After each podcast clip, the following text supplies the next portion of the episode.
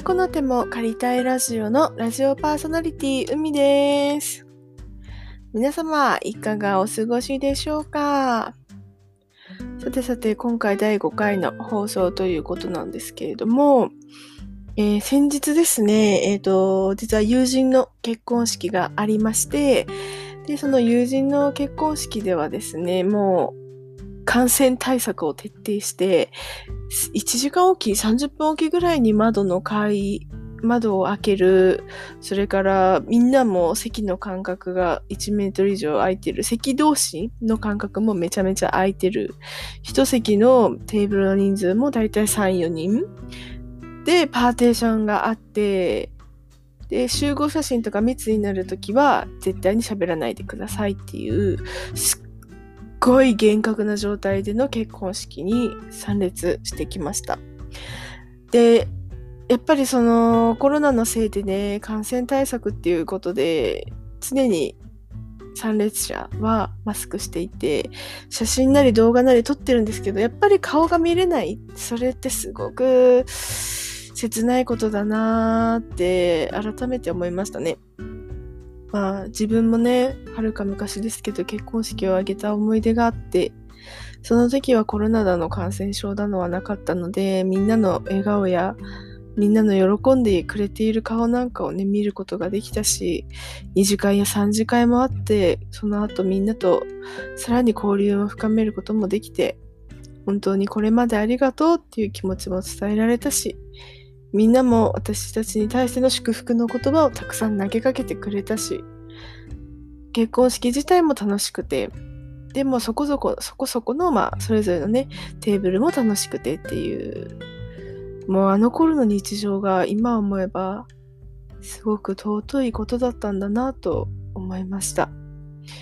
友人の結婚式もね、非常に楽しくて、まあ、感動したんですけど、すごく泣いて泣いて頭一日中痛かったんです。泣きすぎてね。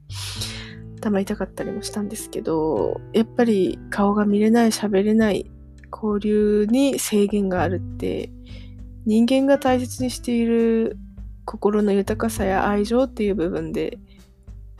うまくいかない、今まで通りできないっていうのがこんなにね、ストレスのかかることなんだっていうのを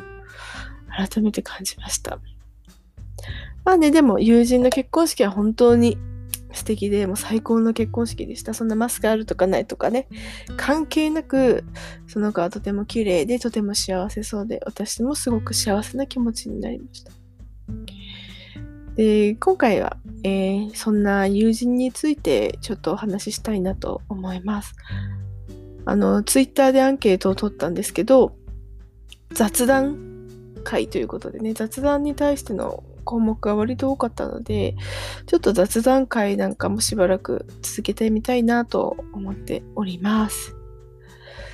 で、今日は今お話ししたように友人という存在についてね、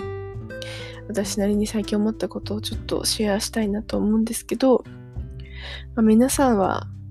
ね、自分が友人が多い方か少ない方か、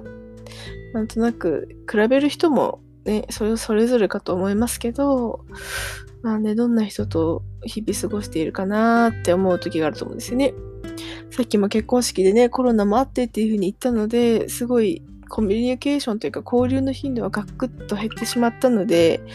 やっぱり友達同士での交流っていうよりかは、身近にいる家族だったり、会社や学校にいれば本当にそこのコミュニティだけでの関わりになってくるのかなと思ってます。皆さんもそんなさ寂しい生活ね、ちょっと寂しいなと思う生活しばらく続いているとは思うんですけど、まあ、多かれ少なかれ1人か2人か、まあ、100人いますよっていう方もいると思いますが、やっぱり環境が変わると友人関係って変わってくるなっていうのが私の思いで、えっ、ー、と、もうね、30代なんですけど、まだまだ二十歳ぐらいだった時は、それにすごく悩んだ時期がありましたね。まあ、すぐにググっちゃう世代なのでね、友達とはみたいな記事をすごい読み漁ってたんですけど、まあ、それぞれがね、高校卒業してから学校に進学したり、会社に勤めるようになったり、で、また自分の好きな趣味に打ち込むようになったり、あれだけ楽しく過ごしていたのに、ふと環境が変わると連絡を取る頻度が変わっていったりまた考え方や価値観が変わっていったりするっていうことが非常に多くてちょうど二十歳前後の時なんかはその過渡期っていうかそれがちょっとずつ始まっていった時だったなっていうのを思い出します。二十歳の時はね、成人式があったので、その時には懐かしい小学校や中学校の友人と再会できたし、また高校の友人とも気軽に連絡を取れば会えるっていう、そんな距離感だったと思いますが、1年経ち、2年経ち、3年経ちでどんどん月日が流れていくと、あの頃最高に楽しい私たち、うちらっていうね、マジ最高っていうそういう友人関係っていうのが自然と薄れていったことにすごく悩んでしまった時期がありましたね。まあもちろんね、個別に会うこともあったし、今とは違って同窓会だったり、年末年始に何かと集まったりとか、全然あったんですけど、うん、まあそれぐらいになっちゃってたのかなって思うんですよね。連絡を取る頻度も昔はメールでね、やり取りしてましたけど、ガラケーからスマホに変わって、今度は LINE っていうツールができて LINE するようになったり、でそのうち Twitter やら Facebook やら Instagram やらっていうのができて、すぐみんなの近況がわかるようになってきて、わざわざ会わなくても今どこで何をしているのかがすぐにわかる時代になっていって、ちょっと話したいなって思った時は SNS 上でね、コメントをする、そんな生活。で、それで友人関係っていうのはまあ継続されていたなと思っていたんですけど、大きな勘違いだったのかなと、あれから10年経った私はそう思ってます。やっぱり友人もその恋人やね家族にかける愛情と同じようにちゃんと日々愛情をかけないと薄れていくものなんだなっていうのが分かったんですよね。やっぱりその恋愛の関係の好きっていう愛情っていうところだとお互いに一番その愛情表現もできるしお互いの気持ちを確認できるそういう最高な関係だなと思うんですけど家族や友人の愛情っていうのもまた同じようにあって恋人とかに向けるように同じように家族や友人を愛せる他人まあ、家族は他人じゃないですけどね。友人は他人とし他人だけど大切な存在。家族は血のつながりがある。まあない方もいると思いますが心のつながりがある。それはこう目に見える形で表現したり言葉にしていかないとやっぱりねそこの絆っていうのはどんどんなくなってしまうのかなと思ってます。まあ、ちなみにそういう私にも親友はねかつていました。そうね、かれこれ10年ぐらい前までは親友がいたかなと思ってます。ここ2、3年はコロナの影響もあって、果たして親友と呼べるのかどうかっていうところにもまた不安を抱くようになってます。そこの関係性だけは本人たちにしかわからないけれども、LINE をする回数が減ったり、会う回数が減ったり、なんとなく居心地が良かったけど、ちょっとずつお互いに遠慮するようになっていったりして、まあ私もはるか昔の結婚式で親友にね当時の親友にまあ友人代表の挨拶を頼んではいたんですけど逆にその親友が結婚する時は友人代表の挨拶は私じゃなかったんですよね。うんなんかそれがすごく切なくてなんとなくこうその子の結婚祝う時は私が友人代表の挨拶をするんだろうと思ってたしうん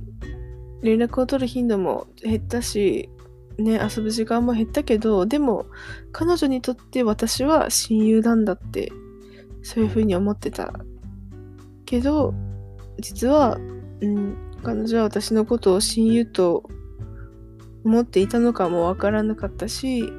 私は友人代表ではないんだっていうことも分かりましたね。うん。まあ先日参加した結婚式でもその花嫁さん新婦側の友人なんですけど、ね、花嫁さんのことは私は本当にその子のことも友情、普通の友達よりもっと大切な存在。何でも言い合える、何でもわかる、お互いに趣味も合う、価値観も合う、一緒にいて楽しい。私は、その友人のこともね、ちょっと前に言った、先日行った結婚式の友人のことも親友だと思ってましたし、うん、だけどね、一参列者の一人でしたね、私自身。やっぱりこの10年とかね、振り返ってみて、私は自分で親友だとは思ってはいたものの、自ら親友だよね、うちらって言ったことは一度もなかったなと思います。逆に、他のね、友達から親友ねって言われた時にどういうリアクションしたらいいかわからなかった時も思い返せばありました。でもその時はその子私のことをすごく大切な存在って思ってくれてて、親友って思ってくれてたのに、それに応えられなかったこととか、私自身親友って思っていたのに、それを伝えられなかったこととか、なんかそういうことで、その、ちゃんと丁寧に愛情をかけられなかったこととか、伝えられなかったことって、今でも後悔してます。もしあの時私が私たち親友だよねって言ってたら今頃私は親友だったのかなとか親友って言ってくれた人に対してうん親友だよね私たちってそう言ってくれてありがとうって言えてたら今頃本当に心の底から信頼できる友人私のことをよく分かっている友人としていたのかなって最近その子の結婚式に参列してすごく思いましたね。なんかそんな口約束の親友、友情ってどうなんだろうって思ってた私もいたんですけど、うん。でもそれでも言うと言わないで違ったんだなっていうことと、せっかく言ってくれた気持ちに対してはちゃんと答えるべきだったしなっていう後悔が残りました。皆さんが思い、今思い描いている、思い浮かんだその方、自分のご友人、こんな時代だけど、今伝えられる愛情っていうのは伝えてあげたらいいんじゃないかなと思います。いつか後悔してしまうし、伝えられなくなってしまう。伝えられないまま終わってしまう日もあるのかなと